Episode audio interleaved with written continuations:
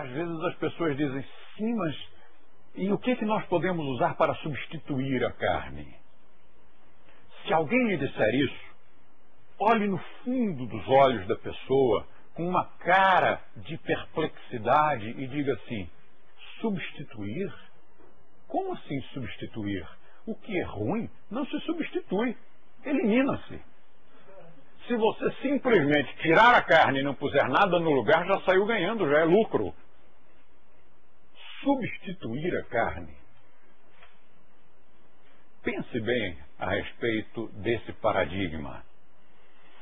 Como assim substituir? Substituir em que sentido? Você já está partindo do princípio de que precisamos dela. E ainda há as almas ingênuas que, entrando para um sistema alimentar mais inteligente, dizem: Ah, mas eu substituo a carne, eu como soja. Meu Deus, vegetariano não come soja, meu querido. Quem come soja é vegetariano de boutique. É aquele vegetariano que não sabe o que que vegetariano come. Então, disseram-lhe, ele ouviu o galo cantar em algum lugar, dizendo que é preciso substituir a carne, precisa comer proteína. Sim, mas proteína tem em quase tudo que você ingere. Então, não há essa preocupação. E há muita desinformação com relação aos sistemas alimentares. Não estou recomendando que comam batata frita, ovo frito, milkshake de chocolate e, e, e sanduíche de queijo quente. Não é isso, não é isso. Prefiro que tenham todos uma alimentação mais saudável. O que eu quis foi mostrar que há absurdos aureolados como verdades. O fato é que a carne não faz falta. E se nós fomos projetados para comer carne, nós talvez precisemos dela, mas se nós fomos projetados para não comer carne, comê-la vai produzir doenças. E um animal que é carnívoro, se você lhe der alimentação estritamente vegetariana, continua vivo. E mais, o pelo fica mais bonito. Mas se você agarrar um animal vegetariano e lhe der carne, exclusivamente carne para comer, ele morre. Façamos a mesma experiência com o ser humano. É idêntica. Se você der ao ser humano só vegetais, ele vive indefinidamente. Vai viver aí os seus 120 anos de idade. Mas se você der a esse mesmo ser humano só carnes, em poucos meses ele estará morto. Morto. Morre. Porque nós não fomos construídos para viver de carnes. Então, por que as comemos? Porque nós somos manipulados pelos grandes, poderosos senhores de fazendas que vivem de vender carne. E é caro, isso é um produto caro.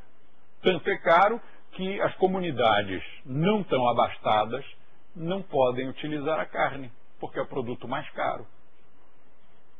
Um grande mestre de shiatsu, que era o meu massagista no Rio de Janeiro, na década de 60, me contou que no Japão, no pós-guerra, no pós-guerra, faltou comida. E lá as pessoas não comeram carne durante muito tempo. E comeram muito pouquinho durante muito tempo. E que as crianças nascidas naquele período foram as crianças mais saudáveis e mais inteligentes. Por que será isso?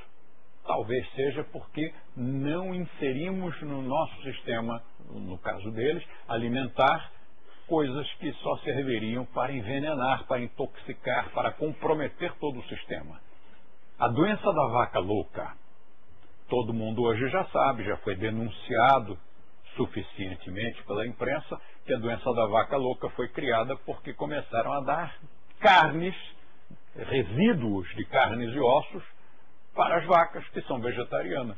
Aquilo produziu um, um distúrbio que foi atingir o sistema nervoso e criou uma doença nas vacas que, obviamente, é transmissível ao ser humano.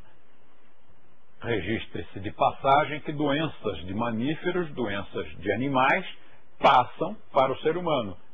São transmissíveis para o ser humano, mas doenças de vegetais não passam para seres humanos.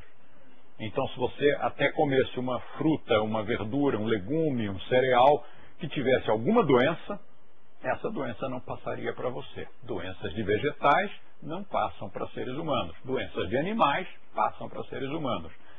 E a gripe das aves, a doença da vaca louca e aqueles outros problemas tão escondidos com, que talvez vocês ainda nem tenham tomado conhecimento com os suínos da Ásia e outros tantos que estão ocorrendo, espocando aqui e ali pelo mundo afora, estão nos mostrando que realmente é muito arriscado você comer bicho morto.